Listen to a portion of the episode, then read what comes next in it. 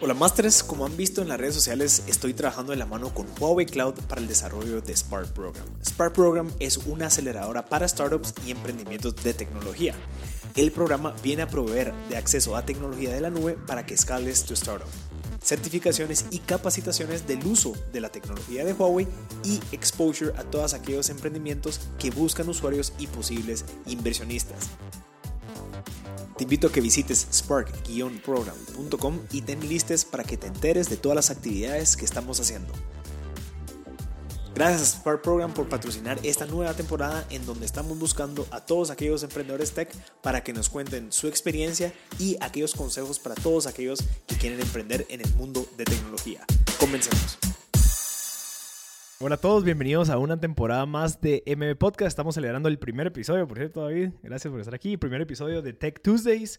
Este episodio es patrocinado por Huawei Spark. Es una aceleradora que viene aquí a acelerar a todas las startups de, tecnología. Los invito a que visiten spark-program.com para que se enteren de más. Tenemos a David Barak, el co-founder y CEO de BitMEC, que es, bueno, están disruptiendo todo el mundo de telemedicina con mucha tecnología, inteligencia artificial y demás. Eh, David, bienvenido, brother. Gracias. Gracias, Marcel. Un gusto estar aquí. De verdad que, nada. Eh, bueno, para que sepan, aquí nos estamos disparando un cafecito delicioso. Ya llevamos como media hora platicando, así que hay que retomar todo el tema que veníamos hablando. David me está contando muchísimo lo de, de dónde surge BitMEC, incluso pues un poco del problema, bueno, de la realidad qué es lo que existe y cómo viene BitMEC a, resolver y aportar su granito de arena a resolver ese gran problema. Pero contame un poquito, ¿cómo surge BitMEC? ¿Qué es para la gente que todavía no lo conoce? Súper. Pues la verdad que BitMEC lo que está eh, peleando para solucionar son dos problemas, más que nada en el mundo, ¿verdad? Eh, uno es la falta de acceso al cuidado médico, que como ya eh, podemos haber visto la Organización Mundial de Salud, etcétera, calculan que más del 50% de la población no cuenta con este mismo. El otro gran problema que estamos solucionando es la baja digitalización de la información médica, que menos del 5% de la información mundialmente es digitizada. O sea, es en papel. Sí, eh, la información de los pacientes no está en manera digital, no es información que se puede utilizar, digamos, como data y eso. Entonces, eh, la verdad que nuestra solución, que es una combinación de hardware y software en el ámbito de telemedicina, permite la generación de datos de los pacientes por medio de tomas de signos vitales por sensores de así, y obviamente toda la comunicación de una consulta médica con un médico remoto y eso. Entonces, facilitamos el acceso a las personas de una manera costo eficiente, user friendly, interesante, innovadora, etc. Y el, el problema, hablemos de Guate, que es donde creo que fue donde validaste. Obviamente vas a, a que esto sea global, ¿verdad? El problema y la realidad de Guate es que es, creo que es mucho de los problemas que tienen incluso el tema de nutrición, el tema de luz, el tema de internet y demás, o de educación, es el acceso. O sea, la, la topografía del país es prácticamente, o sea, lo hace bien complejo el que una persona pueda ir al pueblo más cercano, digamos, o al, al, municipio más cercano y que pueda obtener algún recurso de salud. Entonces, vos lo que estás resolviendo es que por medio de la tecnología ellos no tengan que hacer todo ese traslado de dos horas, tres horas, cuatro horas para poder llegar a hacer una consulta de alguien que se acaba de lastimar. Correcto, sí, nosotros empezamos, digamos, la primera etapa de BitMEC fue desarrollar una plataforma de telemedicina que facilita consultas y esta la hemos estado utilizando en el norte del país con el sistema de salud público, justamente en las comunidades, para que las personas cuando acuden a un puesto de salud, que es el primer nivel de atención, puedan ser vistos por un médico del mismo sistema de salud público que están en áreas más urbanas o centrales, sin que esas personas tengan que tomar un costo de transporte, oportunidad laboral, etcétera, etcétera. Entonces, eh, la verdad que estamos impactando un montón en ese lado, permitiéndole a las personas tener acceso a lo que nosotros consideramos un derecho básico verdaderamente.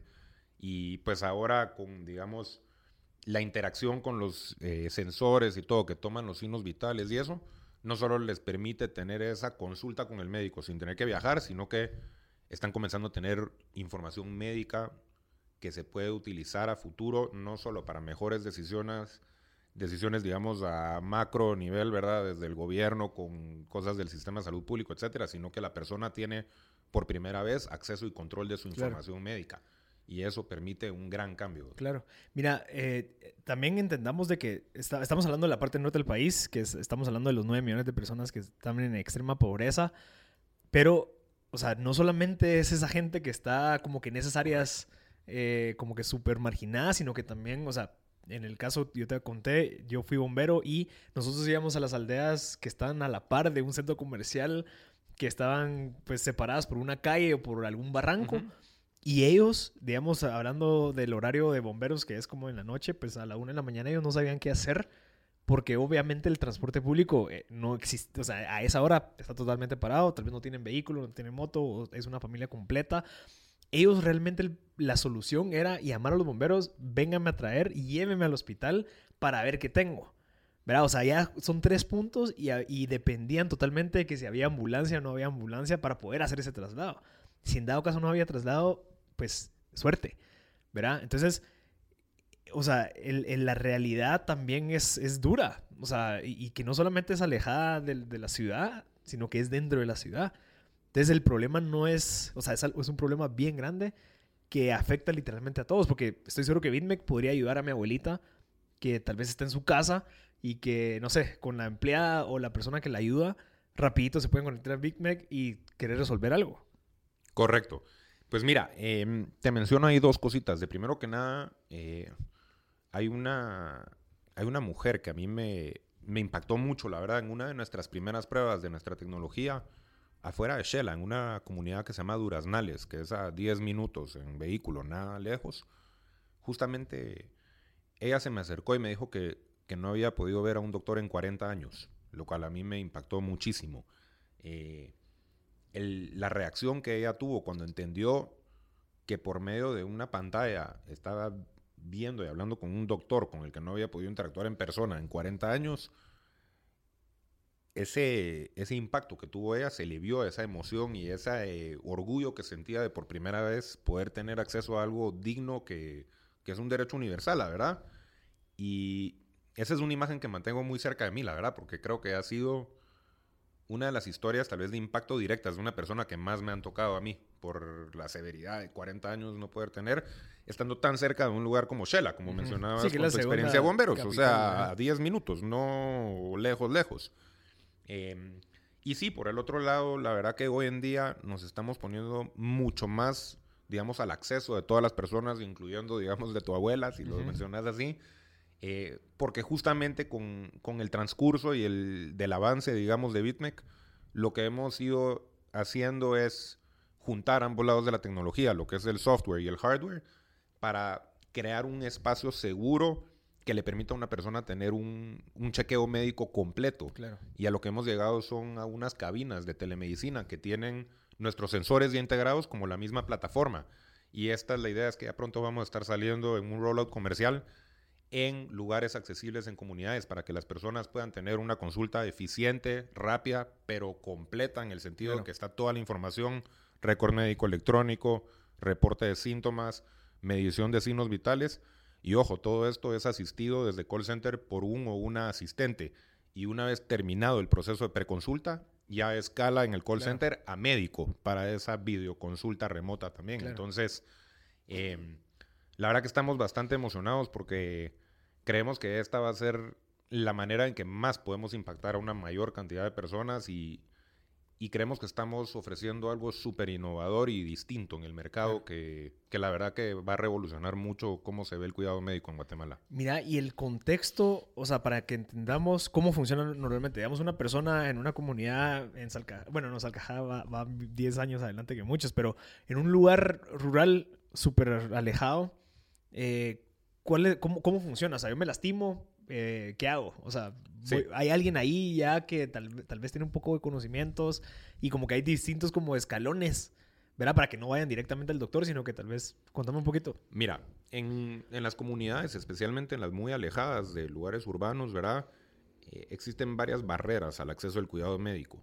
Eh, una es la falta de médicos, que parte del problema es de que los médicos se concentran en áreas afluentes económicas. Entonces, Porque el no solo es... de que en Guatemala había una muy baja cantidad de médicos, 4.2 médicos por cada 10.000 habitantes, en un censo ya de hace varios años, no, es de ahora, sino que están concentrados en áreas afluentes. Entonces, cuando te vas a áreas más marginadas, no hay. No, pues. Entonces, es un, el- la falta de acceso es cultural y es socioeconómica, en el sentido no solo de dinero, sino de educación también. Y eso se apega a lo cultural, porque con la falta de educación es más una decisión claro. emocional o toman otros factores de importancia sobre la lógica y el razonamiento educado, con todo respeto, ¿verdad?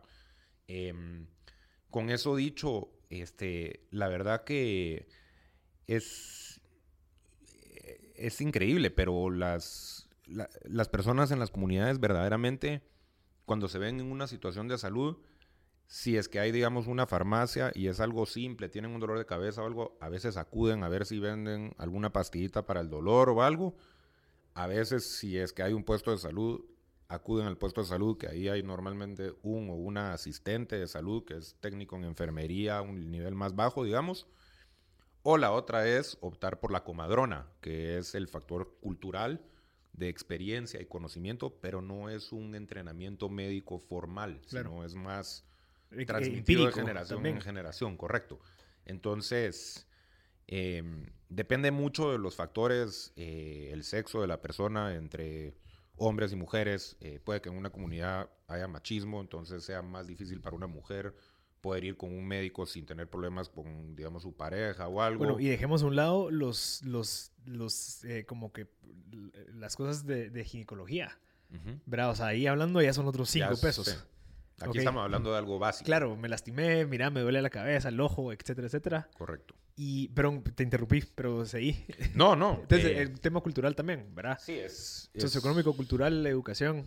La verdad que esas- esos puntos afectan muchísimo a quién tiene acceso y cómo. Claro. Y verdaderamente el, el objetivo de BitMEC es facilitar el acceso a cuidado médico. Es revolucionar el status quo dando acceso, dando dignidad y obviamente permitiéndole al emprendimiento crecer como cualquier Claro. otro emprendimiento. Claro, que, que por lo visto, y es, ya vamos a entrar al modelo de negocio, pero vos comenzaste, digamos, yo lo que he visto es de que actualmente ustedes tienen tablets y esas tablets pues tienen conexión a internet y esas se conectan con el, el doctor aquí en la ciudad o en Shela o digamos en, las, en los lugares en donde ya hay esa afluencia y por la cámara están percibiendo y están viendo al paciente. Correcto. O sea, nosotros tenemos eh, tres modalidades o, o tres enfoques. Está el, B2, el B2G, el B2B y el B2C. B2G es todo lo que estamos trabajando con el sistema de salud público, Ah, que ahí es donde pudiste ver gobierno. todo lo de las tablets y eso. Y eso fue, digamos, la primera parte del piloto, que fue entregarles eh, una tablet con todas las capacidades de conectividad y todo eso para que las personas pudieran comenzar haciendo consultas médicas remotas, obviamente, desde los puestos de salud. Ahora ya se les entregaron también a los puestos de salud nuestros sensores o los dispositivos que hacen mediciones. De ahí toman mucha importancia temas como de malnutrición y todo eso. Medimos altura, peso, saturación de oxígeno en la sangre, frecuencia cardíaca, varios, eh, digamos, signos vitales, pero altura y peso toman mucha relevancia con temas de niños, Claro. ventana de los mil días y todo eso. Entonces, eh, ahorita ya es, digamos, en los puestos de salud una combinación de ambos factores, ¿verdad? Nuestros sensores y la plataforma de software. Eh, y justamente pues ahora que hemos terminado ya de desarrollar y tenemos estas cabinas funcionales que hemos ya estado probando y eso, vamos a estar saliendo con este rollout comercial, que ahí la idea es que ya toma esencia ambas partes dentro Claro. de un paquete, para decir así. Y, y estas cabinas, eh, digamos, normalmente estas tablets están en centros de salud, ¿verdad? Obviamente tiene que haber una persona que sepa de todo el conocimiento, ah, no, no, no- no todo, pero que tenga al menos algún conocimiento para conectar al doctor y explicarle lo que él ve también presencialmente. Mira, eso es un proceso. O sea, definitivamente el- la o el auxiliar o los auxiliares de salud, porque a veces hay dos en el puesto, definitivamente algún tipo de entrenamiento y de educación han tenido porque tienen un título de auxiliar de salud o técnico de enfermería o algo, que eso ya ayuda. Claro. Eh, la adopción de la tecnología eh, a veces es un poquito más fácil con algunas personas, a veces con otros toma un poquito más, pero lo que, lo que hemos hecho, digamos, con, con lo que hemos estado trabajando con el sistema de salud público es que vamos, entrenamos a las personas bien en el uso de la tablet de por sí, de ahí entramos a utilizar bien nuestro software y todo eso, entonces tratamos de darles un entendimiento que se sientan cómodos con los aparatos de por sí, no solo con la plataforma misma que está dentro del aparato. Y, la verdad que toca dar un acompañamiento al principio y, estar atentos porque sí hemos aprendido cosas que les facilitan a estos o a estas auxiliares aprender, digamos, por medio de colores, vamos asociando algunas cosas, entonces así se van agarrando un poquito más rápido la idea de cómo utilizar, eh, pero la verdad que lo bonito que nos hemos dado cuenta es de que es aspiracional cuando llevamos la tecnología. Em, hemos tenido buenas experiencias y malas, por ejemplo, niños que se vuelven locos viendo la tablet y uno se la agarró y se peleó con otro y se le cayó y a la piedra le cayó y adiós tablet. Es parte de, esta gente se emociona al ver algo nuevo y todo. Em, hemos tenido a gente que, la verdad, reacciona un poquito nerviosa al principio diciendo, ¿Cómo así? ¿Cómo está un doctor adentro de la pantalla? Por la falta claro, claro. la de acceso a esas experiencias y todo. Y, y, también nos hemos topado con gente que rapidito lo, lo, absorbe como que si hubiera estado utilizando la misma cosa ayer, pues. O sea, eh, creo que depende de la persona, de su personalidad, si es que es, digamos, un poquito más suelto o si es más reservadito y más penoso o, algo, normalmente... O la edad también, va, como sí. la generación. Sí, pero, pero técnicos de enfermería y eso normalmente son gente joven. Ok. Eh, eh, son más las comadronas, que son las culturales en la comunidad, que son mayores. Entonces, eh, los técnicos suelen hacer gente bastante joven. Mira, y ese tema de las comadronas, cuando lo mencionaste la primera vez, me vino. ¿Y cómo, o sea, estás trabajando con ellas? ¿Las utilizas para algunas cosas? ¿O, literalmente te están viendo con la, como la competencia? Y bueno, este brother me está quitando. Yo no sé cómo funciona el modelo de negocio de ellas. Pues, em, a ver, cuando uno va a las comunidades, y eso es obviamente muy separado ya de este enfoque B2C que vamos a estar saliendo con las cabinas ahora, eh, en las comunidades no puedes llegar a, a, generar, digamos, una, una, imagen de tensión o de, de, rivalidad ni nada. La idea es llegar y hacerse amigos de todos. Eh, nosotros trabajamos con las comadronas, tenemos relación con ellas, porque son un punto de confianza, especialmente para las mujeres. Son las que han visto nacer a todos los bebés de la comunidad o a la mayoría, etcétera. Entonces, no, no hemos llegado nosotros a la comunidad con el afán de decir, mira, tú no, tú no funcionas y yo vine a sacarte. Claro no hemos llegado con la idea de, mira, vengo a trabajar con ustedes para facilitar el acceso a cuidado médico. Y en ese campo tenemos un objetivo común, sea con la comadrona o con el auxiliar o la auxiliar o con el cocode o con la esposa del cocode, porque el objetivo común es, es mejorar la situación. Entonces, al trabajar juntos no se crea rivalidad, no hay esa desconfianza también de ah, tú vienes de la ciudad, no te confío porque eres de otra clase social o porque cualquier malinterpretación que se puede dar. Claro. Eh, o sea, tienen un problema en común. Sí. Y, y, está, o sea, los dos lo tienen bien claro. Y la verdad que en nuestra experiencia, los cocodes en comunidades han sido súper abiertos con nosotros, nos han recibido súper bien. Inclusive hemos tenido apoyo que, por ejemplo, si en una comunidad hemos estado probando nuestra solución y cocodes de otra comunidad se enteran, pasan ellos con sus megáfonos contándole a la gente en sus comunidades, miren, vayan a tal comunidad porque ahí está Bitmec y están haciendo esto y tal. O sea, sí hemos recibido, la verdad, que muy buen apoyo de las comunidades. Es que es un problema, o sea, o sea yo no sé si eh, la realidad de muchos de, de, esos lugares en específico, o sea, ellos conocen este tipo de conocimiento, o sea, en donde no, o sea, no es un problema para ellos porque tal vez no es como que conocen la solución técnica y, las metodologías que realmente funcionan, porque lo único que conocen es a la comadrona. Entonces yo no sé si tuviste ese reto de decir, bueno, ¿por qué necesito un doctor si yo toda mi vida lo he resuelto de esta manera? ¿Por qué voy a querer yo confiar en esta persona que no sé qué es? Mira, nosotros, más que desconfiar del doctor, lo que nos hemos topado algunas veces es que a veces el hombre es un poquito más reticente que la mujer a recibir, digamos, una ayuda o un apoyo en ese sentido de una consulta. ¿Por qué? Porque por el mismo tema cultural existe el machismo y eso. Entonces, como han habido hombres que sí rapidito dicen, mira, tengo un problema y sí necesito un doctor, también hay unos que van y te dicen, yo no tengo cara de enfermo y soy macho. Claro. Y no me va a decir qué hacer.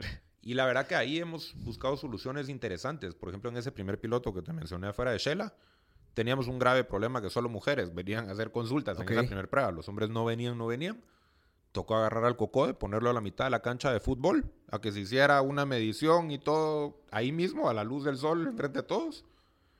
Y eso causó que a los tres minutos ya teníamos a 15 hombres parados en cola queriendo ver qué era. Entonces, creo que con creatividad y con buena energía ahí uno logra romper un poquito esas barreras de desconfianza o de, de reticencia de alguna manera. y, y la verdad que no los culpo tampoco, porque si lo piensas en esencia, por ejemplo, la ventana de los mil días se enfoca en la mamá y en los niños, en sus primeros años de vida.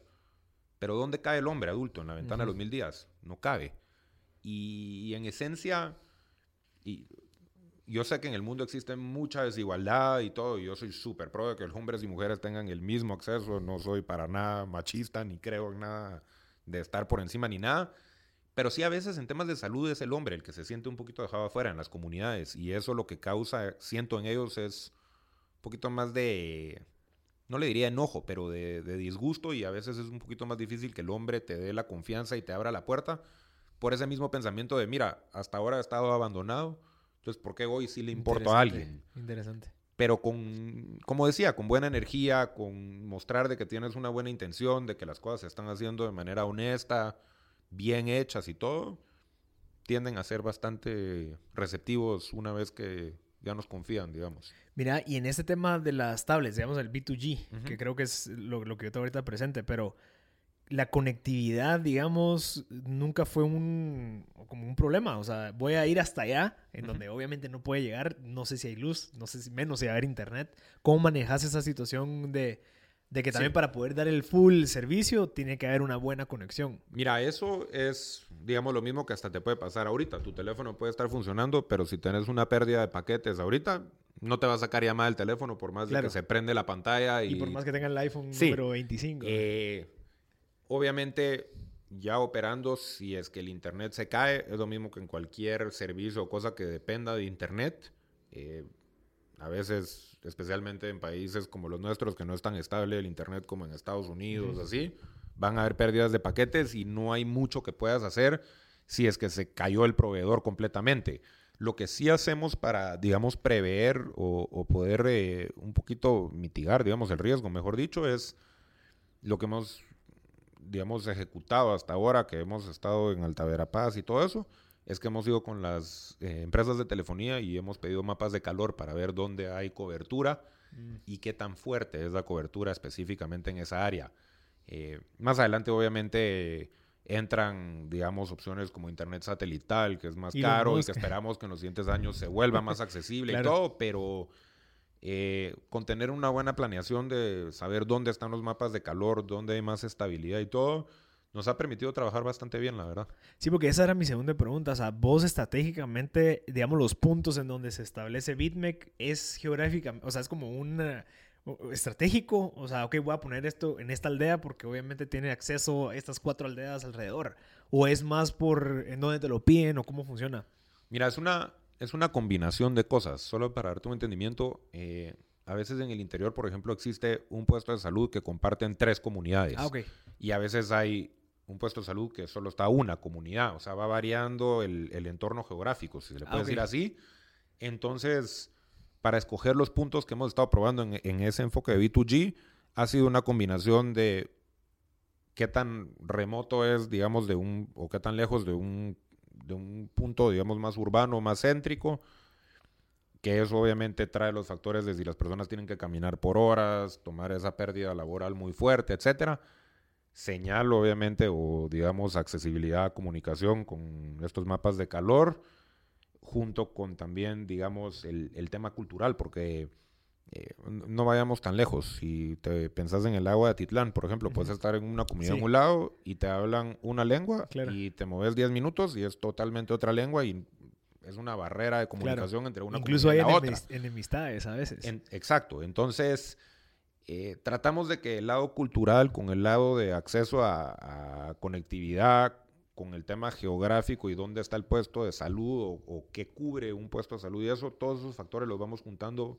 y así hemos escogido. Sí, son variables que sumadas es como que, ah, va, esta es la mejor. Correcto. Entrémosla aquí. Para, para empezar, eso fue lo que hicimos. Y la idea, obviamente, es ya poder expandir a todo el territorio y, y ya se vuelve más un tema de simplemente cobertura que se necesita por área. Claro pero al principio sí ha sido estratégico de ver cuáles son los, la mejor combinación para que hagamos el mayor impacto ahí. Sí, sí, porque digamos, si en dado caso ahorita la evolución es estas cabinas, que es totalmente distinto a un iPad, Sí. ¿verdad? O sea, ya tienen que ser estratégico porque obviamente no puedes poner cinco cabinas ahí, pues, sino que tienes que escoger bien en dónde se establecen. No, definitivamente eh, con las cabinas ya es, un, ya es un factor muy distinto a esto de los puestos de salud. Eh, las cabinas son para, el, para nuestro enfoque B2C, que es lo que vamos a estar saliendo ya con ventas, digamos, de consultas on demand.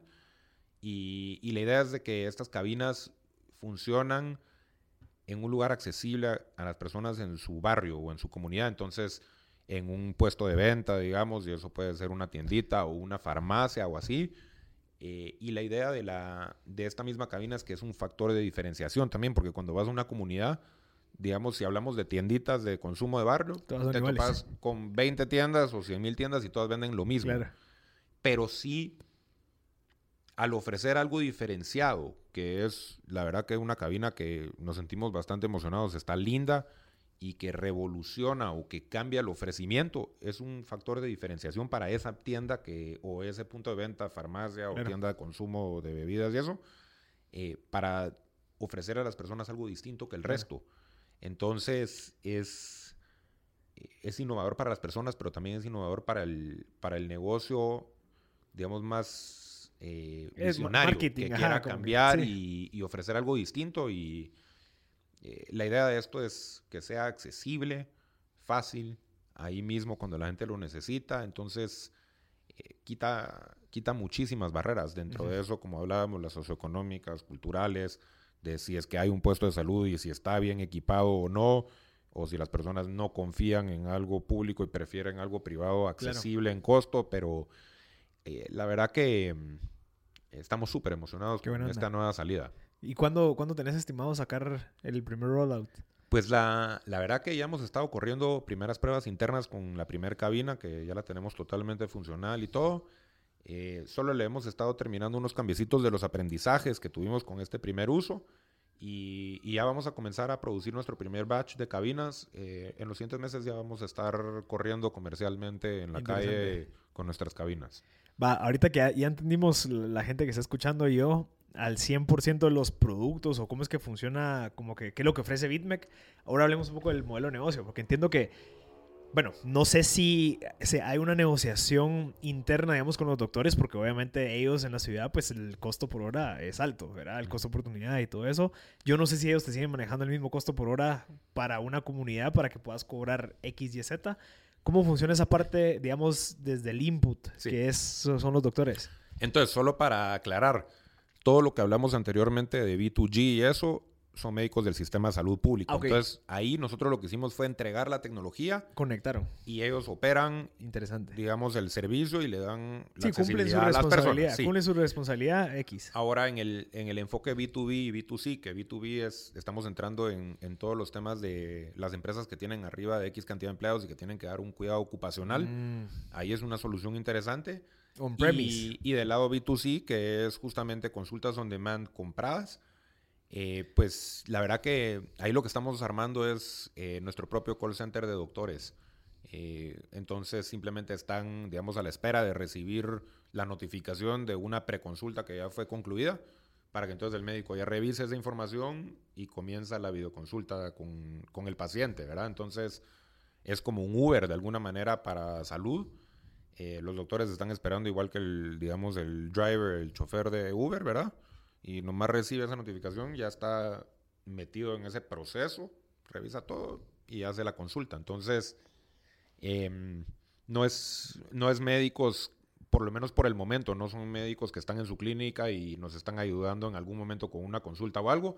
La idea sí es que cuando ya crezcamos ese call center, después podamos también tener médicos digamos, remotos del call center que están en su clínica y están atendiendo pacientes, pero si tienen media hora libre, se pueden conectar a la plataforma y también ellos tomar videoconsultas. Qué interesante. Eh, eso ya es para un segundo paso en el futuro. Por ahora es call center con nuestros propios médicos full time. Ok, y en este call center, obviamente, vos asumís el gasto fijo de los salarios.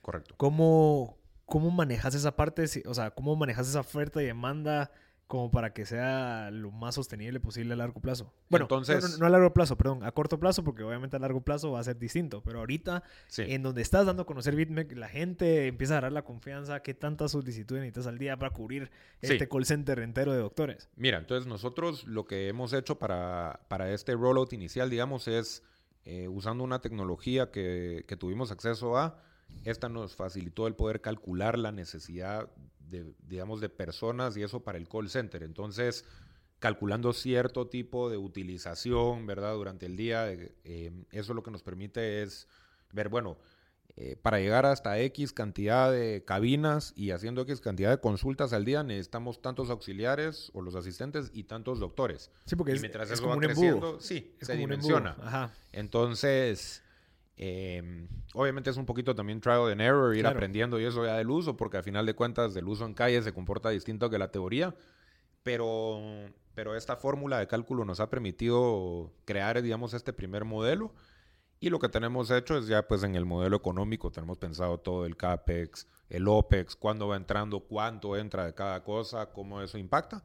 Y justamente con nuestra proyección, de, digamos, de consultas eh, por puesto al día y que va también creciendo en una curva de adopción, digamos, eh, todo eso lo que va indicándonos es pues ya cuando, digamos, se vuelve sostenible Claro, y... punto de equilibrio al menos. Sí, y, pero em, la verdad que hemos desarrollado un modelo bastante bonito. Sí. Digamos, vos, o sea, ahorita nos, nos explicaste como el tema operacional, ¿verdad? O sea, cómo, cómo desarrollaron esta, esta máquina. Obviamente requiere de un esfuerzo bien interesante de marketing, porque vos no puedes estar explicándole a todo el mundo qué es BitMEC y vénganse jalando la mano, sino que tiene que haber un esfuerzo para llegar a suplir esa demanda estimada que vos querés.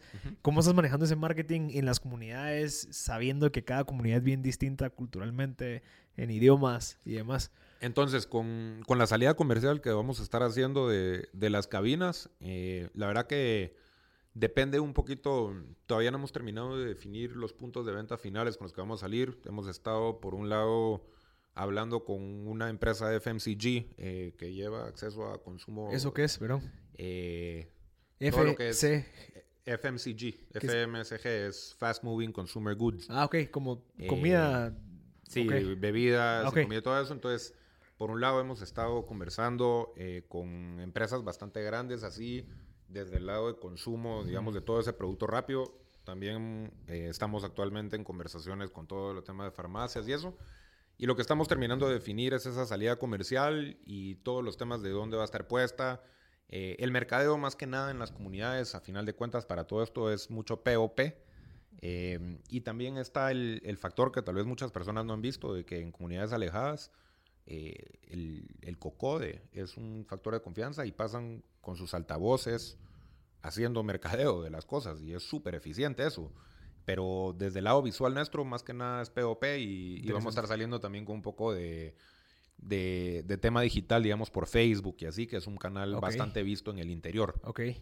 Mira, y qué interesante, me, me encanta. Y, y eso del cocode, pues creo que obviamente es la, la mejor. O sea, al final estás a- teniendo ese approach de, bueno, ¿cómo, cómo, puedo conseguir esas personas que tienen las confianzas adentro, la- las comadronas, el cocode, para que de cierta manera sean ellos quienes representen la marca, porque obviamente hay confianza entre ellos. Ese es un reto, o sea, que tal vez le recomendaría a toda la gente que quiere hacer un, un emprendimiento de impacto social en donde tal vez nunca han puesto un pie en, en alguna aldea como para entender al 100%, pero creería yo que es un buen approach, es buscar a esos líderes de comunidad, digamos, en Techo por mi país, así es. Ujú. Buscas al líder, el líder es el que te abre las puertas, es el que te da a conocer, es el que trae a la gente y te facilita muchísimo el trabajo. Sí, correcto. O sea, es importante antes de querer, digamos, lanzar ese servicio o esa prueba que esté haciendo, lo que sea, es importante ya tener esa relación construida con los Claro. líderes, con los cocodes, eso. Entonces, darles a ellos de antemano un entendimiento de qué es lo que se va a ofrecer, cómo, cuándo y todo,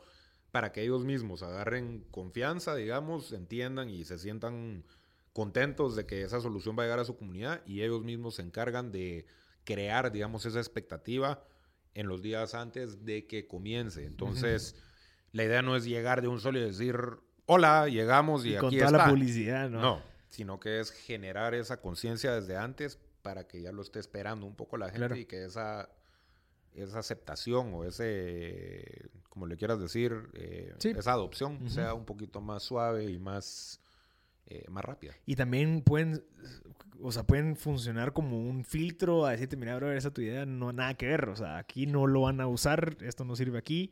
O, mira, si lo necesitamos, ¿cómo te podemos ayudar? Sí, mira, es, es clave en, en todos los temas comunitarios. Los cocodes en Guatemala son clave. O sea, si ellos te apoyan, tenés el IN en la comunidad.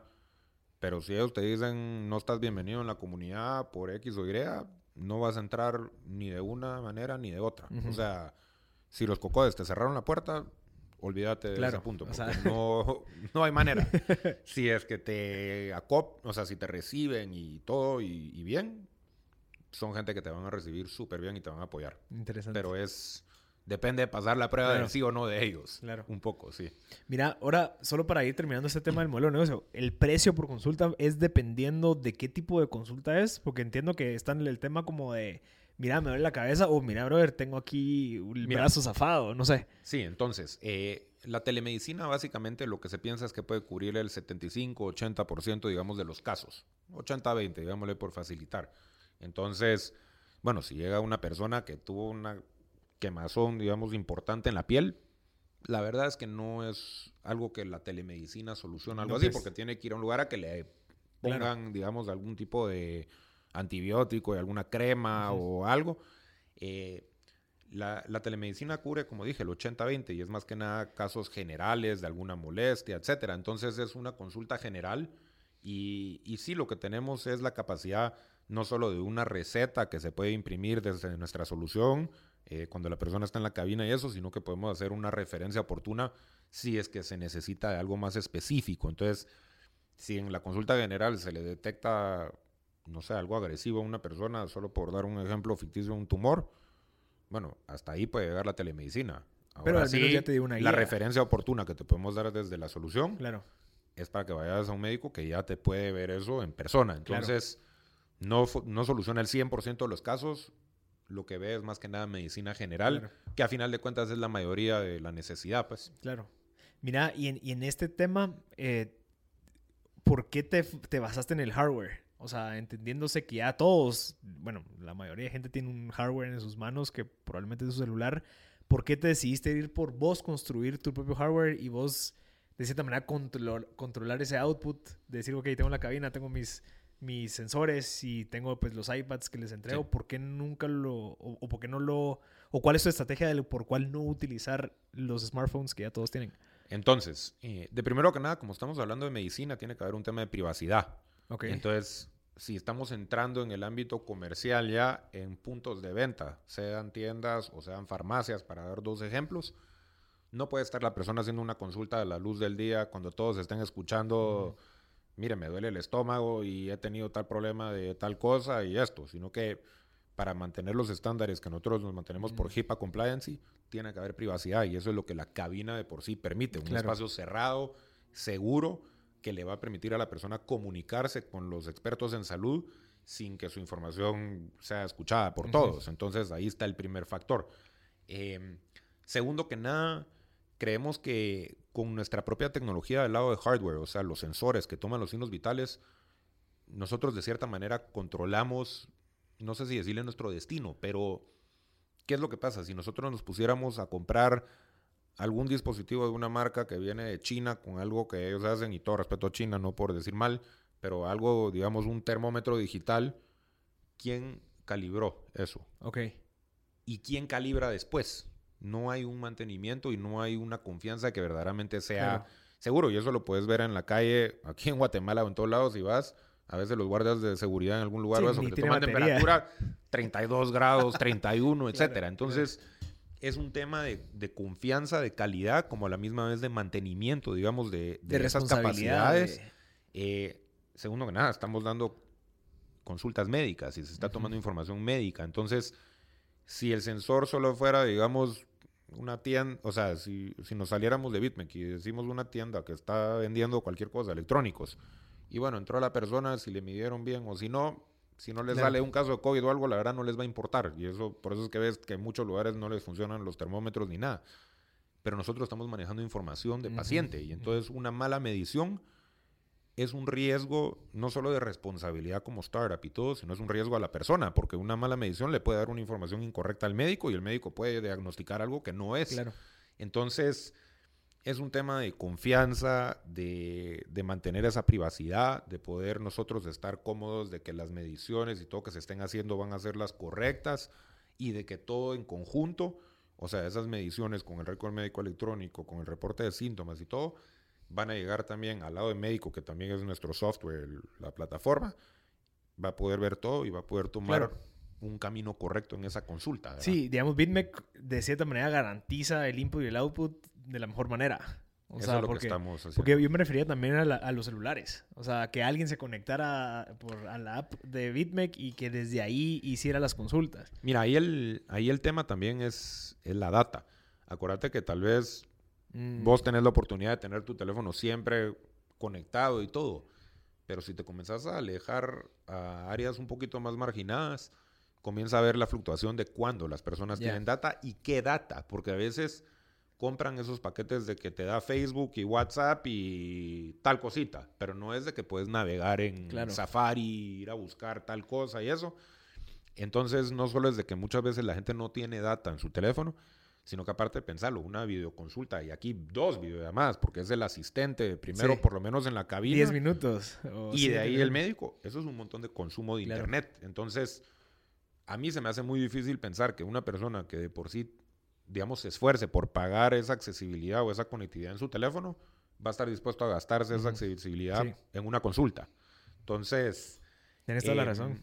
Es, es, un, es un factor socioeconómico, cultural, de seguridad médica, de todo cae dentro de que creemos que, que la cabina es una solución que le da la Sí. oportunidad a todos de poder tener una consulta eficiente y completa. Claro, y también si, si en dado caso lo abrís a todos los smartphones, puede haber gente que empieza a cobrar un poquito extra por usar su smartphone para darle las sesiones a alguien más. Y no es, eh, tomas el riesgo de divulgación de información, de todo eso. Entonces, eh, Sí, no.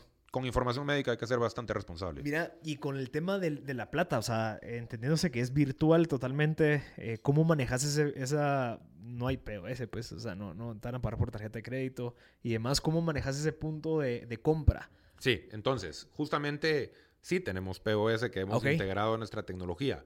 ¿En qué manera? Digamos que la persona va y paga efectivo, no hay problema, pero el POS es el que activa la cabina. Entonces, desde que recibe el pago, digamos la tienda, sea, digamos una farmacia con la que estemos saliendo ahora pronto, entonces la misma persona de la farmacia recibió el pago y desde el POS que le estamos entregando, activa para que se abra el solenoide, digamos que es un, un lock electrónico de seguridad y que active todos los sensores y eso de la cabina. Entonces es como que un start button. Claro. Y ya entonces ahí es que la persona entra, hace toda su consulta y eso. Y digamos, si hay una receta, el mismo POS la imprime. Entonces la persona se puede llevar la información no solo para una compra de medicamentos, sino como un factor de información de qué debe hacer con esa medicina. Y impreso, no escrito, así a mano. pues. que, facilita, si es que la persona no tiene datos en su teléfono en ese momento, aquí está la receta, no hay ningún problema. Entonces, eh, es una solución muy completa. Interesante. Y digamos, ahí pues obviamente tiene que haber un proceso con la farmacia en donde, ok, te doy el cash, lo metes y ya después el tema del pago ya es con la farmacia. Mira, eh, el, el arreglo de, de quién termina cobrando, digamos, creo que depende mucho de la decisión con, con la empresa con la que estés trabajando y eso. Eh, y tiene, tiene temas estratégicos desde el lado de startup de qué es lo que querés. O sea, si querés que tu partner sea el que recibe los pagos, eso significa que va a estar entrando en los libros de ellos y estás atado Claro. a todo ese lado de no solo de su libro, sino de cuándo te pasan la parte del dinero tuya. Claro. Que pueden haber proveedores que te digan 30 días, 60 90, días, eh. 90, 120 días de accounts receivable. Em, desde el otro lado, si lo ves internamente, si es que es el startup el que cobra, sí, tiene obviamente la facilidad que el dinero está entrando al startup de un solo, etcétera, y es el que reparte, si es que hay, digamos, para repartir para el otro lado. Ahí lo que tenés es entonces challenges distintos, es tenés que llevar una contabilidad mucho más, eh, no le quiero decir apresurada de mal, pero cada día tenés que estar haciendo cierres, etcétera. Entonces, creo que ambos lados tienen sus complejidades, desde si vos cobras, es el lado operativo de, de manejar todos esos cobros, si es del otro lado, es Depende todo el tema de de que el partner es el que está. Entonces, Interesante. creo que es eh, sumar y restar y ver dónde te sale el número que más Claro. sentido te hace. Claro. Interesante eso. Mira, vos sos el CEO. Correcto. Tenés un, un socio, bueno, son cuatro socios. Tenés Sí. un socio médico, estoy seguro que tenés uno, un CTO que entienda todo esto. ¿Cómo, ¿Cómo manejaste esa parte desde que comenzó la idea? de Decir, ok, listo, voy a buscar a este socio, voy a buscar a aquel y voy a buscar el otro. Sí. Eh, ¿Cómo fue ese proceso? A ver, eh, mira, yo la verdad no tenía mucha relación ya con, con mucha gente en Guatemala porque yo salí de Guatemala el día que me gradué del colegio, de la fiesta de graduación. Yo llevé mis maletas a la fiesta y me fui para Israel. Eh, yo tuve la oportunidad de vivir mucho tiempo en Israel y en Boston.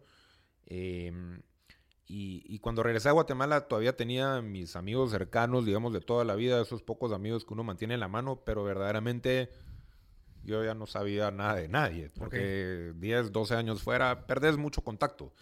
Eh, justamente fue por mi propia curiosidad. eh, la verdad que yo soy abogado frustrado. Eh, siempre quise estudiar leyes.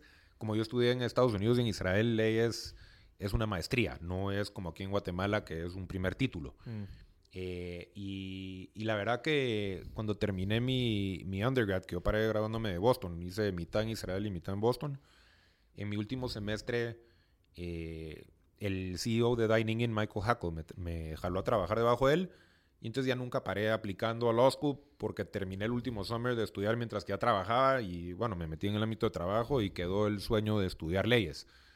¿Qué fue lo que pasó? Fast forward, eh, hasta hace unos años, después de que tuve una cirugía mayor de espalda, que me tocó aprender a caminar de nuevo y todo, decidí regresar a Guatemala a, a estar con mi familia, a descansar y avanzar con el primer pensamiento que tenía de solución, que era simplemente una plataforma de reporte de síntomas para pacientes recién operados y que el médico o el cirujano que lo hubiera atendido pudiera tener un seguimiento de la curva de recuperación de la persona y si se necesitaba tomar alguna acción, eh, digamos, eh, para prevenir que la persona necesite irse al hospital o algo, o sea, algo proactivo que le solucionara el problema al paciente.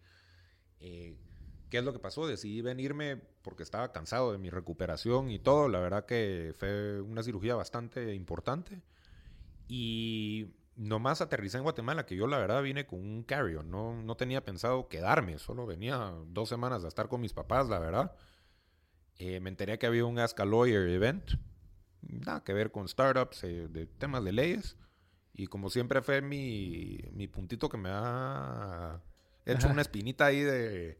La verdad que fui y ahí conocí a, a mi primer eh, co-founder, eh, José Ordóñez, que viene de mucha experiencia del lado de banca, etcétera, y ha estado muy metido en Venture Capital. Eh, él era uno de los dos panelistas en el Ask a Lawyer event y, y yo tenía una pregunta de ley marítima, la verdad. Nada que ver con tecnología, eh, porque eso era el- lo que en verdad originalmente quería estudiar, ley marítima. Ok. Y me le acerco al final del panel. Hola, mucho gusto, David Barak. Mm, Y Arrel se me cae viendo y me dice, he escuchado tu nombre de algún lado. Y yo, mira, perdón, pero llevo 10, 12 años afuera de Guatemala. Yo creo que estás equivocado porque no. Y me dice, no, sí. Y, y resultó que por una persona en común que también está en tech, eh, por ahí era la referencia. Eh, quedamos de juntarnos a tomar un café, de contarle lo que estaba haciendo, porque él había escuchado un poquito de que estaba haciendo algo de salud por esta persona en común y eso. Y de dos, tres sentadas a tomar café, la verdad que se generó una relación bonita entre los dos y ahí fue que me dijo que quería entrar de inversionista cofundador. Eh, la verdad que ha sido una persona fenomenal para mí, José. Creo que hacemos una dupla muy buena, la verdad. Eh, he aprendido mucho de Venture Capital del lado de él, etcétera. Eh, y creo que yo también le he agregado un montón con la gana joven de trabajar con ese Spark. eh, Ajá. Spark, el Spark programa, Program. de Huawei. Eh, no, la verdad que eh, creo que hemos hecho una combinación bastante bonita. Y sí, después de eso entraron nuestros otros dos cofundadores. Eh, uno es eh, médico con una maestría en salud pública. Y, y la otra persona es una mujer, ella tiene un PhD en comunicación social y ha trabajado mucho tiempo con comunidades y eso, que eso nos permitió abrir esas puertas con lo de B2G Claro. en las comunidades. Eh, y pues después de eso se fue formando el equipo que tenemos. Hoy en día tenemos una nave de equipo entre ingenieros mecatrónicos, electrónicos, desarrolladores de software, director médico, director de operaciones, etcétera.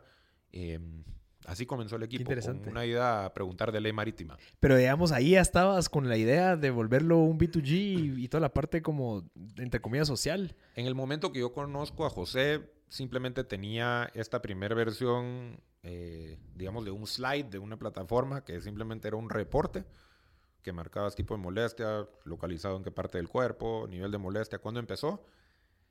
Y, y como te mencionaba, eso originalmente era una idea para Estados Unidos, para todo el tema de readmisiones de hospitales. Y cuando le conté a él, cuando nos sentamos con José a tomar un café, la primera vez después de ese, de ese Ask a Lawyer event, perdón, eh, y, y se fue generando esa relación, es que llegó al punto en el que él me dijo, mira, quiero entrar de inversionista cofundador si es que te quedas en Guatemala y comenzamos a adaptar el pensamiento para poder hacer una solución para comenzar en Latinoamérica. Y ahí es donde comienza el cuento de. BitMEC.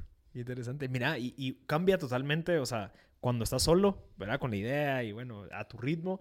Y eh, cambia totalmente cuando ya hay un socio, cuando hay dos, cuando hay tres, en donde ya la responsabilidad es como, bueno, mucha, Sí. ya todos estamos en esta. ¿Cómo manejaste esa parte del desarrollo del producto? El, el balance de todo, de todo siendo un CEO, el que mantiene la visión, el que tiene que justificarle por qué es que vamos para allá y, Sí. y- y lograrlo. Desde tu perspectiva de CEO, ¿cómo, cómo fue esa experiencia? Entonces, eh, de primero que nada, me gustaría hacer bastante claro de que a veces existe una, una fábula o un pensamiento en la gente de que uno empieza su startup y lo vende al millón de dólares. De A a B. Simple. Ajá, Nave. Eh, la verdad que no es así. es un montón de altibajos claro. que, que han sido los factores, creo yo, que han permitido que lleguemos al punto que lleguemos. Y, y obvio, nos falta mucho crecer todavía, pero vamos avanzando bastante bonito. Eh, son varias cosas. De primero que nada, creo que desde el lado de, de founder, ahí creo que existe un, un misconception, una mala idea. Y es que siento que, que muchas personas a veces dudan de su capacidad o piensan, ah, yo no tengo la personalidad para hacer eso o la fuerza. La verdad es que todos podemos. Eh, levantar capital, todo eso suena muy alejado, muy difícil hasta que uno lo logra, Claro. la verdad. Y, y en ese sentido, creo que la pregunta de si sos un founder para levantar un startup, verdaderamente es, tenés ese fuego adentro de vos que te hace arder y que sabes que el problema que encontraste tiene una solución, porque ahí está la cosa. Eh, emprender es, es ser muy frío en, en el lado emocional y no es crear una solución para buscar un problema, sino que es de primero encontrar un problema que puedas solucionar y eso te Claro. da la escalabilidad, pero yo diría que algunas de las cosas que hemos hecho bien para ir avanzando y, y poder llegar hasta las cabinas que hemos hecho hoy en día ha sido llevar todo por partes. De primero que nada, el lado de capital, que es un tema comúnmente hablado en Guatemala. eh, obviamente este mercado es incipiente y va creciendo. Eh, aquí no es Israel, ni es Chile, ni es Nueva Bueno, York México, ni es México, en donde si tenés una bonita idea que todavía no has probado, tenga, brother, aquí hay un cheque de 20 mil dólares para probar. Claro. No, aquí tenés una idea bonita y es felicidades. Eh, Suerte. entonces, creo que en Guatemala, en esencia, hay que comenzar mucho poniéndole foco al friends and family, a la gente que te conoce, porque al final de cuentas esos primeros levantamientos de capital es 80% el founder. Claro, Es si te confían de que vos tenés el, definitivamente. eh, digamos, del intestino para, para Claro. aguantar y para darle rienda hasta que la y que cosa si agarre. serio, pues también. Sí, correcto. Entonces, eh, la verdad que nosotros fuimos muy inteligentes porque de primero que nada ofrecimos algo, eh, digamos, un, un deal que era atractivo para esos eh, amigos y familia al principio. Eh, comenzamos ofreciendo Safe Simple, eh, simple, eh, simple Agreement for Future Equities, perdón, con, con términos bastante amistosos. Eso nos permitió agarrar confianza desde personas que nos metieron cash como otros que nos metieron servicios, que eso fue bastante bueno. Necesitábamos al principio servicios de abogados para incorporar la empresa, para comenzar Ok. a sacar ciertos permisos y eso. Mira, no te quiero pagar cash, dame los servicios, yo te los reconozco como inversión. Entonces, mitigamos el riesgo de no levantar la cantidad necesaria por solo buscar cash. Y ahí fue bien inteligente eso.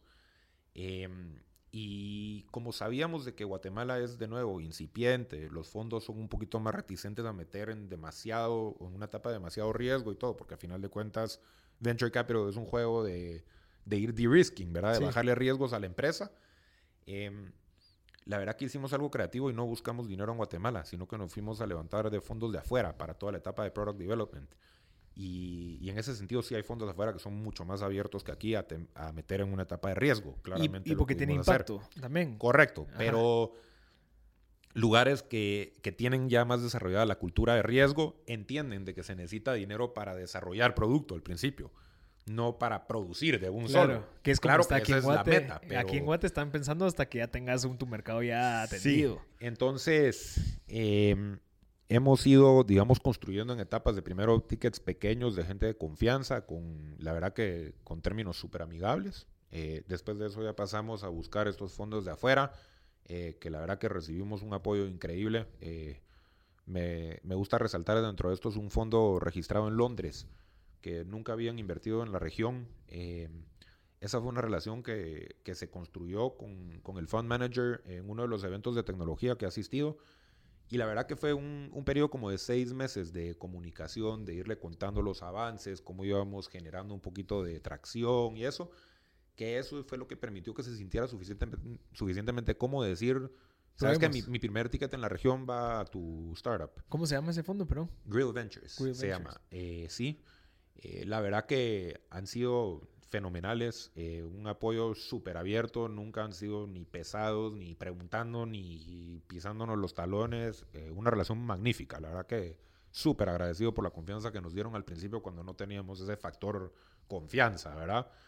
Em, a base de que ese dinero entró, creo que eso fue un primer catalista, digamos, para otros inversionistas, porque ya otra gente o en Guate o afuera comenzó a decir, ah, ya les metió un fondo de afuera, algo hay. Porque eso a final de cuentas es el juego desde el lado inversionista. Nadie quiere ser, como dicen, el primer fútbol. Pero si ya hay otros metidos, entonces ya hay más confianza y menos miedo.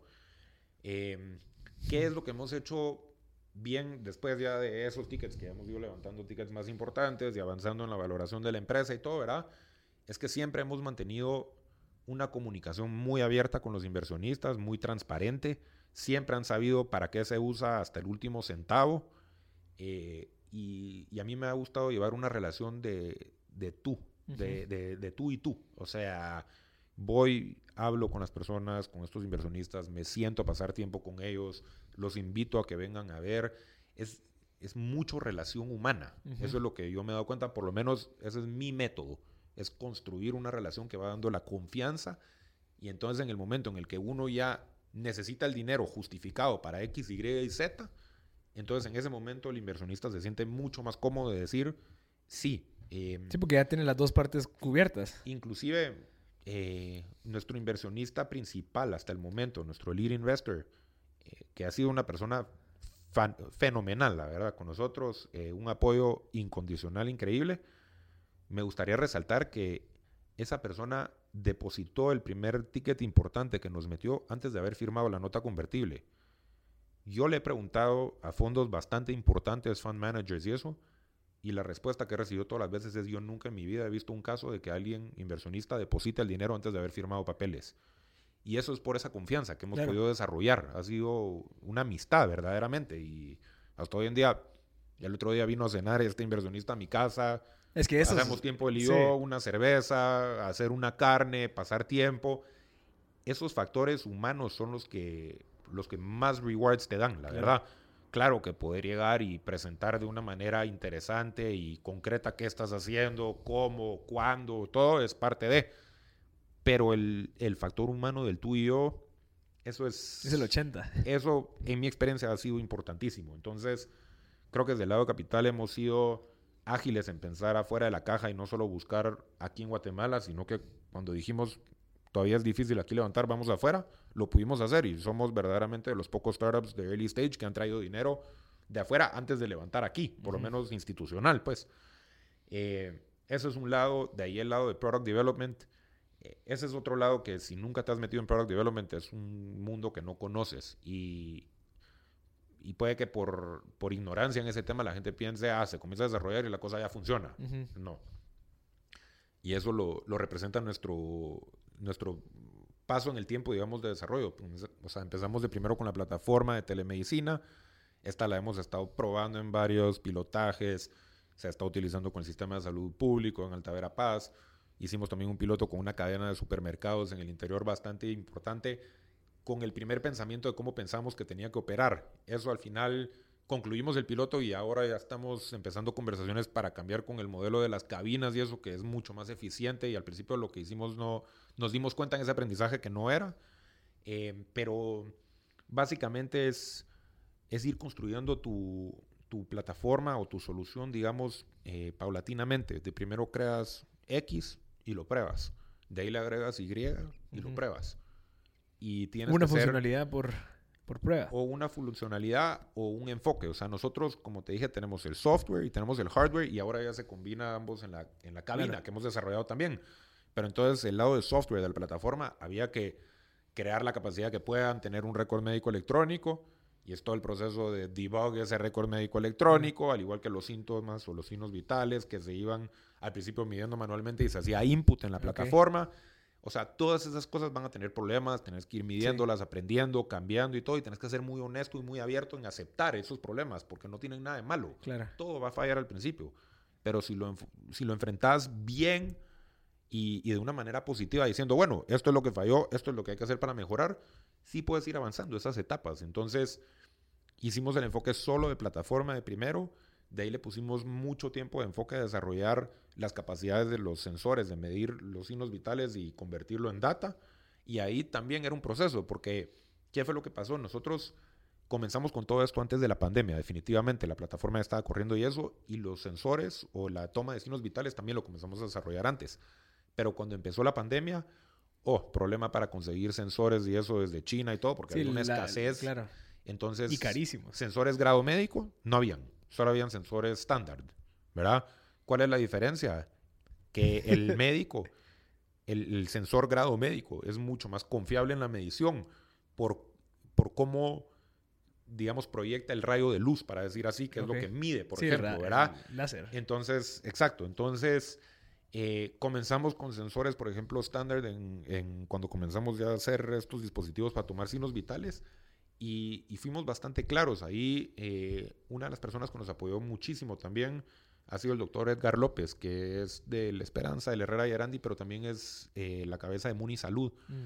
Y él nos permitió hacer pruebas en los hospitales y en Muni Salud de los dispositivos con pacientes activos de COVID. ¿Por qué? Porque el primer dispositivo de signos vitales que sacamos medía saturación de oxígeno en la sangre, frecuencia cardíaca y temperatura que son tres de los factores más importantes con todo el tema de COVID. Entonces, tuvimos una experiencia magnífica de que por un tiempo se utilizaron con pacientes y con esos mismos pacientes nos iban diciendo, bueno, mira, comparado contra tal grado médico de tal sensor, entonces hay una variabilidad de tanto. Lo que necesitamos es que puedan estabilizarlo a ese punto y así. Entonces, fuimos dando usos que nos han permitido aprender, darnos cuenta de qué teníamos que mejorar en ese sentido y ya cuando nos sentíamos cómodos con eso, regresamos con nuestros sensores a lo que hicimos de primero, del piloto con el sistema de salud público, con la plataforma, para agregarle valor de los dispositivos a esa primera parte y ver cómo se comportaban ambos juntos. Entonces, a veces tenés que regresar para avanzar.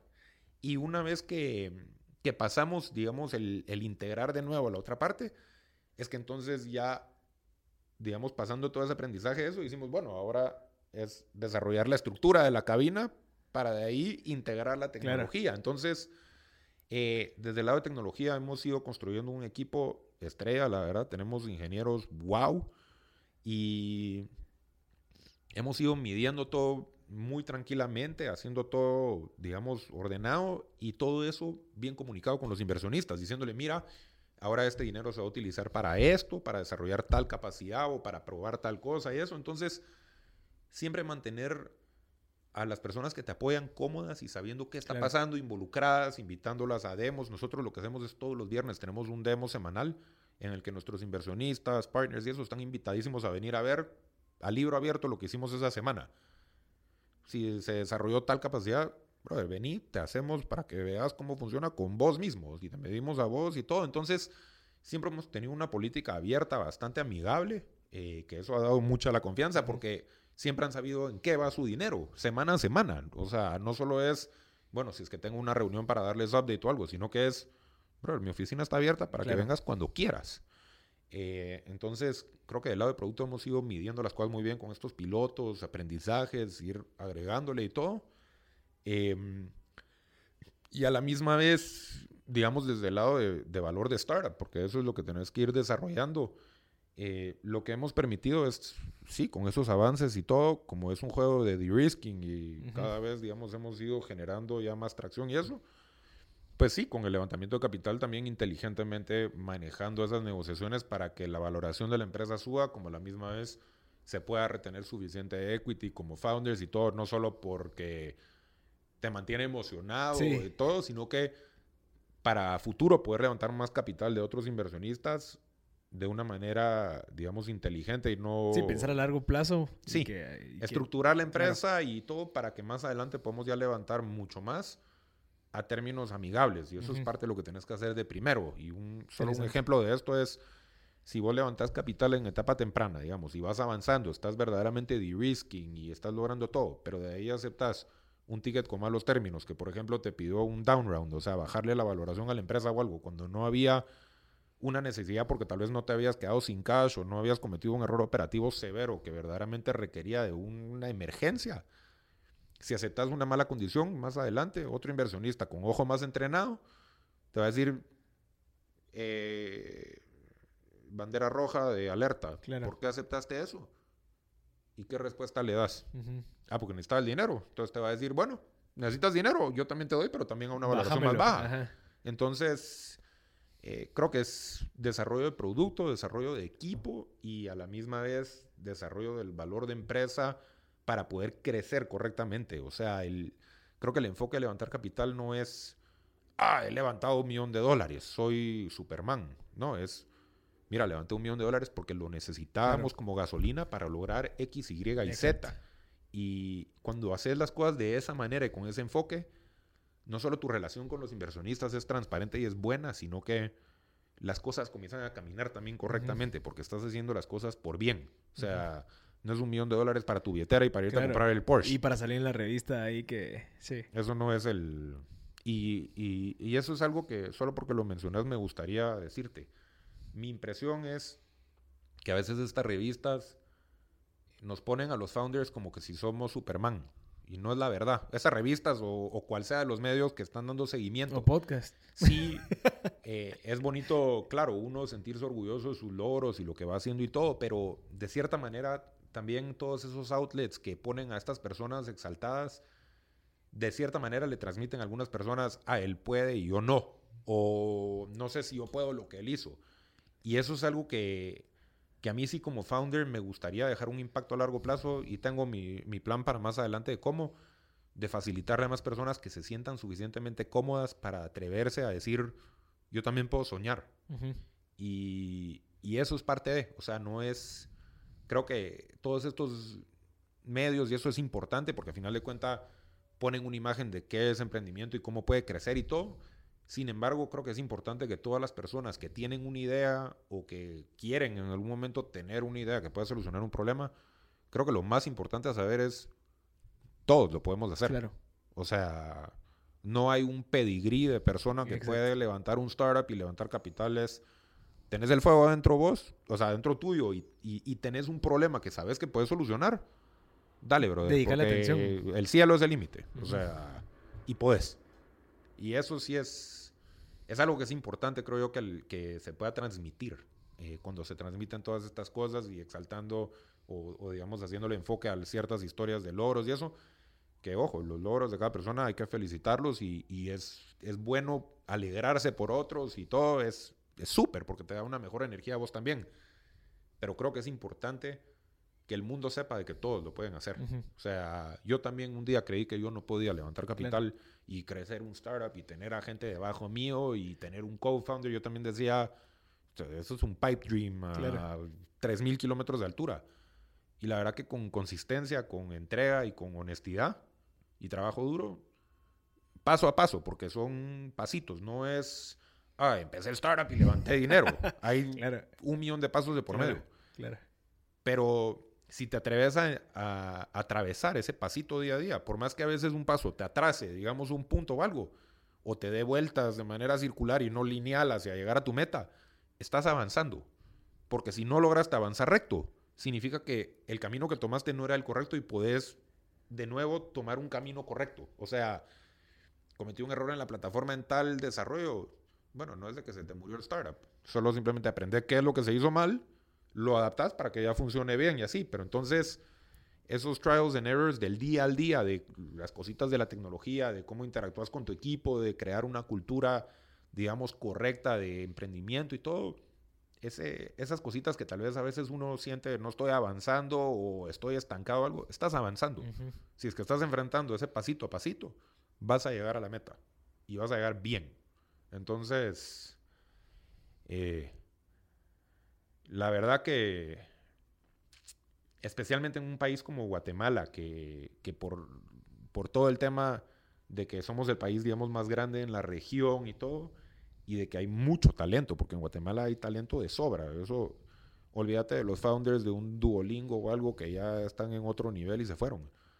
Mira, o sea, Amazon y todas estas empresas están agarrando programadores de Guatemala, porque aquí hay capacidad y sí, claro, le sale más barato que pagar un salario de Nueva York. Pero el, la combinación de todos estos problemas socioeconómicos y, geográficos, digamos, que existen en esta región y especialmente en Guate, que es el país más grande, junto con ese talento de las personas que hay, es la fórmula perfecta para el resultado que es de que aquí se pueden crear soluciones escalables que solucionen problemas de acceso de, calidad de vida, me gusta decirlo, y no solo es médico, es de educación, medicina, transporte, etcétera, etcétera. Y, y creo que en ese sentido estamos súper privilegiados en Guate desde el lado de, de que este es un breeding ground, digamos, que puede generar soluciones importantes. Me gusta. Brother, qué buen cierre. Gracias. y creo que resumiste eh, algo que te iba a preguntar, que era como que los roles del CEO, al final lo, lo acabas de resumir. Es el equipo, la visión, vamos, esa pasión, el organizar, el, eh, o sea, que todo de cierta manera, mantener las relaciones con los inversionistas. Y, y, creo que algo, uno de los retos que nos topamos los, los CEOs es ese, ese que a veces pensás que no avanzas porque no vendiste, sin embargo, desarrollaste el producto y fuiste validando esa idea que vos tenías y que cada vez la vas puliendo. Entonces se avanza en esa manera. Sin embargo, puede ser que no tengas plata ahorita o lo que sea, pero se está avanzando. Y eso es lo que creo que esos fondos valoran. Que es, brother, no me importa que tengas flujo ahorita, tal vez no, pero que, que desarrolles el producto. Porque al final esto es a largo plazo. No es quiero un quick cash, quiero que me des esa vaina ahorita. Sí. Mira, a final de cuentas, creo que eso es una filosofía de, de vida y no solo de startups. O sea eh, el, enfrentar, digamos, los challenges con, con positivismo y, estar dispuestos a, enfrentar lo que sea que tengas que hacer, genera confianza en los inversionistas, en los fondos y todo. Sí, de que, ok, eh, no estás con ventas ahorita y todo, pero estás desarrollando producto, entonces te meto confianza y todo.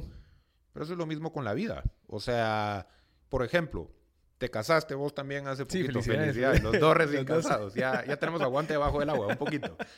No, jodiendo. Eh, la verdad que, por ejemplo, al principio, digamos, la relación con tus suegros. Te conocen, ok, porque vas saliendo un tiempo con la hija y, o con el hijo, dependiendo de, cuál es tu sexo, si sos masculino o femenino, o tu preferencia, ¿verdad? Obviamente, no, cero discriminación. Pero, em, por ejemplo, tus suegros al principio no te conocen. Por lo menos no como a su hija o a su hijo. Pero mientras que vas, digamos, demostrando esa gana de trabajar, de sacar adelante a tu pareja, de ponerla por encima de todo, etcétera, son los mismos factores de confianza que al final va a lograr llegar a que tengas una relación de 50 años existente con tu suegro y no como al principio que tal vez piensa cuidadito con mi hija porque quiero ver cómo, cómo la cuidas y cómo... Es lo mismo con todo, o sea, en la vida, si enfrentas paso a paso, puede que no todos los días sean victorias de, ¡guau! Logré escalar la montaña. Pero si avanzaste en la dirección correcta o en la incorrecta, pero te diste cuenta del error que cometiste y de que lo puedes corregir, avanzaste. Y eso es algo importante de acordarse como founder, definitivamente, como CEO específicamente, porque sí, hay días que obviamente, como uno se puede sentir en el tope de la montaña, hay días que uno se siente como que está por debajo de la montaña y que lo está pisando en los hombros.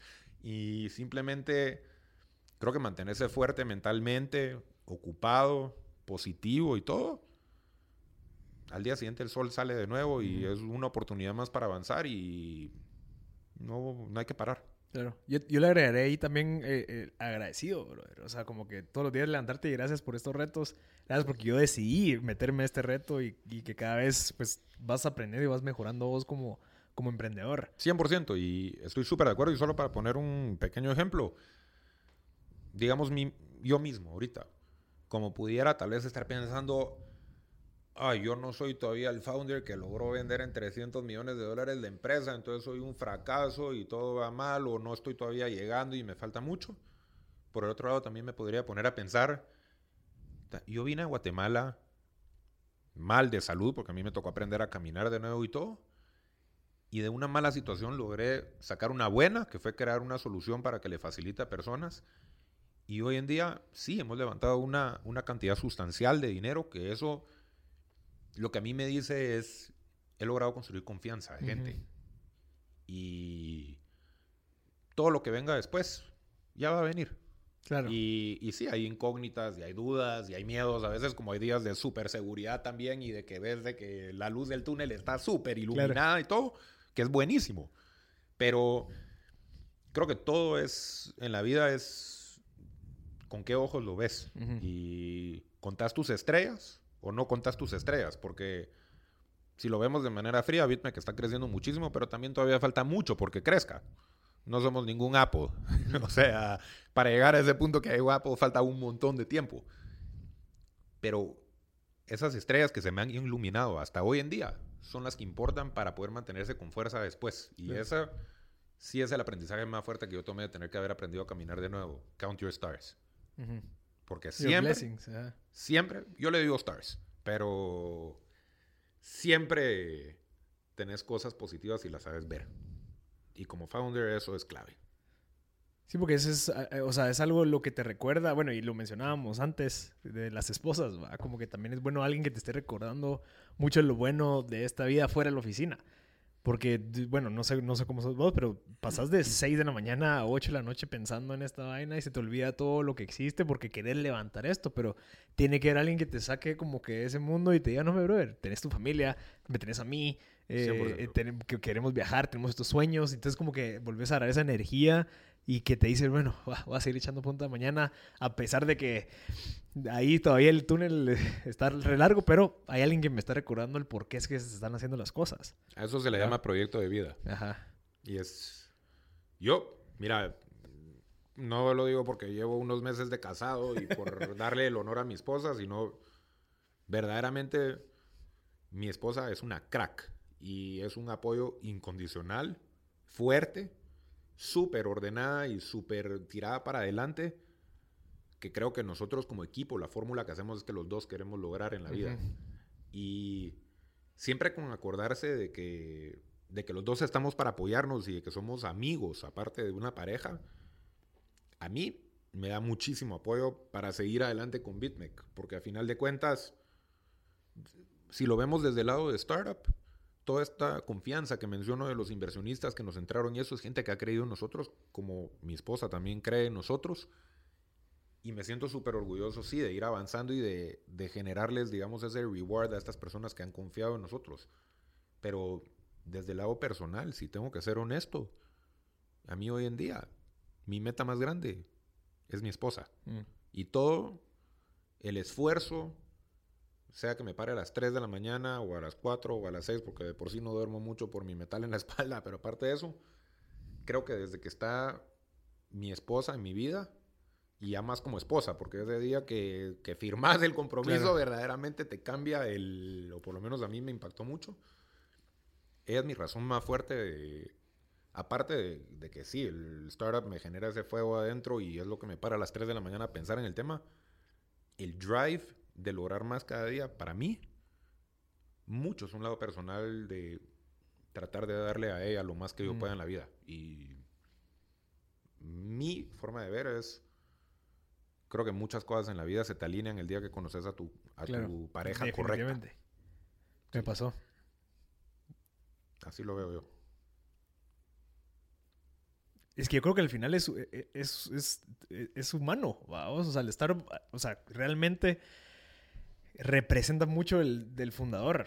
No sé si te has dado cuenta, pero los valores, lo que comunicas, o sea, tu responsabilidad es un reflejo de cómo vos sos como individuo afuera del, del startup. Correcto. O sea, tenés desorden, tenés, estás slacking o lo que sea, es, eso es vos, brother. No es la empresa, es qué tanta energía vos le dedicas a que, y, al final es como un espejo, entonces ves cuando una persona es la correcta en el emprendimiento y ahí es en donde decís, ok, estos inversionistas confiaron en mí, porque al final el reflejo de mí es la startup, o sea, el reflejo de la startup soy yo.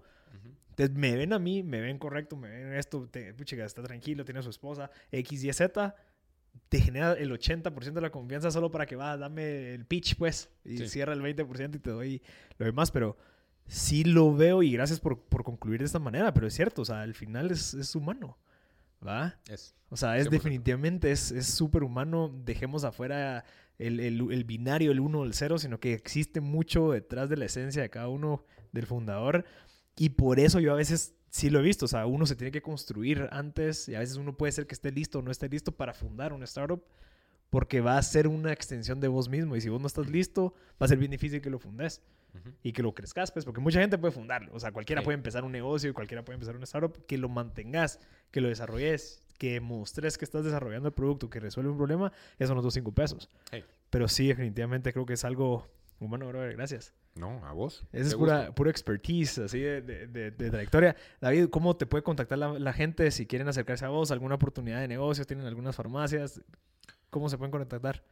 A ver, eh, de primero que nada, me gustaría decir que a mí me gusta pay it forward lo más que pueda. Eh, siempre estoy dispuesto a dar una opinión, a dar un, a escuchar, a lo que sea no creo que ningún founder es el dueño de la verdad, porque cada camino de cada uno es distinto y lo que para unos algo les funciona, para otros no. Y eso tiene mucho que ver con el ámbito de qué está desarrollando, cómo, cuándo y todo. Entonces, creo que la experiencia de uno no es el mejor indicador de cómo la otra persona debe actuar o qué paso debe tomar. Creo que sí, la experiencia permite dar diferentes puntos de vista y decir, mira, a mí me pasó tal cosa, entonces considera esto o algo. Eh, siempre dispuesto a ayudar ahí creo que, digamos, las cosas que yo más he desarrollado personalmente, que yo nunca, en mi wildest dream, como dicen en inglés, me imaginé que iba a hacer, era... Yo, yo, nunca pensaba, voy a lograr levantar capital y eso, especialmente en un país como Guatemala que no existe y todo, porque bueno, yo venía de ver Israel y todo esto y decía, allá, ¿quién me va a meter un ticket? No solo por la falta de, del mercado de capital, sino porque también uno al principio dice, lograr llegar a eso verdaderamente está a 10.000 pasos de altura. Y es, eh, es confianza y es hacer las cosas, digamos, paso a paso hasta que vas llegando. O sea, eh, persistencia. Y sí, yo, la verdad que, de, dónde saqué esas cualidades? Porque las tengo de mi accidente. Me enseñó a tener paciencia, me enseñó a enfrentar con fuerza, las cosas, porque si no, no me paraba de las silla de ruedas. Y, y me enseñó a medir esas, esas pequeñas victorias poco a poco y a darte cuenta de que hay, de que hay logros cada día. Y eh, mi situación que fue bastante mala en ese sentido, no la tomo como víctima ni como, ay, me tocó aprender a caminar y estaba en silla de ruedas, y, sino ese pencazo lo que me dio es fuerza mental y gana de, de lograr más y y sí, hoy en día creo que tengo una capacidad de manejar fríamente temas que, digamos, pueden afectar porque tomé el aprendizaje de la cosa mala y eso me ayudó mucho en mi vida personal. Y eh, la verdad que igual son cualidades que no necesitas pasar por un accidente severo para ganarlas. O sea, persistencia. Si fuiste un buen alumno, fuiste a trabajar todos los días, trataste de construir una relación con tu familia, tratar de hacer las cosas correctas, aunque tal vez no todo te haya salido personalmente, si tenés, digamos, esa disciplina y esa gana de hacer, vas a ser persistente y vas a seguir adelante y, vas a, darle, no importa qué. Ok. ¿Y cómo, cómo te pueden contactar? Ah, perdón, sí, me desvié un poquito ahí. Eh, bueno, nosotros tenemos redes sociales, estamos en Instagram y en Facebook. Em, la verdad que mi celular también es bastante abierto a las personas, eh, inclusive creo que en ambas páginas hasta sale mi número, no estoy seguro, la verdad soy malísimo con esas cosas de Instagram. Yo personalmente tenemos gente en la empresa que es los que están haciendo eso, ahora estamos inclusive trabajando con una agencia de marketing ah, nueva eh, bastante buena que digamos le pone mucho enfoque a todo lo de redes sociales y esas cosas, eh, pero estamos en el tech, eh, que es al final de cuentas del centro de startups y de tecnología en Guatemala hoy en día. Nuestra puerta siempre está abierta. Eh, a mí me gusta mucho el, lado personal con las personas. Siempre estoy dispuesto a tomarme un café, a platicar, a, ayudar en lo que pueda. Eh, no. Cualquier, de cualquier manera. ¿Tu correo? Mi correo, debarac.bitmec.com. Va, igual cualquier cosa se pueden meter a, a bitmec.com. Y ahí pueden contactar. Tenemos la, la, página de internet. La verdad que como comenzamos con esta agencia de marketing, ya nos hicieron el diseño nuevo de la página que está updated con todo lo del desarrollo de la cabina y eso. Se está programando ahorita la versión nueva de esa página, ya va a estar subida bastante pronto. Eh, sí, me gustaría hacer nota de que simplemente es algo que está en proceso porque como BitMEC ha crecido tanto desde lo que empezamos de esa plataforma hasta lo que es las cabinas hoy en día, el equipo y todo, estamos ahorita reestructurando esa imagen, pero redes sociales, internet, eh, correo, etcétera, venir al tech también y la puerta de la oficina está abierta. Y LinkedIn también. Y LinkedIn, por supuesto. Ese es mi favorito. Ese sí lo uso un montón, la verdad. ahí donde hay que, hay que acercarse a la gente. Pero gracias, brother, de verdad, por tu tiempo. Súper interesante cómo concluimos. Eh, de verdad, te deseo todo el éxito del mundo. Gracias. Están avanzando bastante. Tuve la oportunidad de platicar con José y qué buen partner te conseguiste. Y bueno, escuchándote a vos, conociéndote por primera vez, creo que los dos van para adelante con todo. Bueno, y yo no conozco a tus socios, pero creería yo que también, si están juntos es por algo.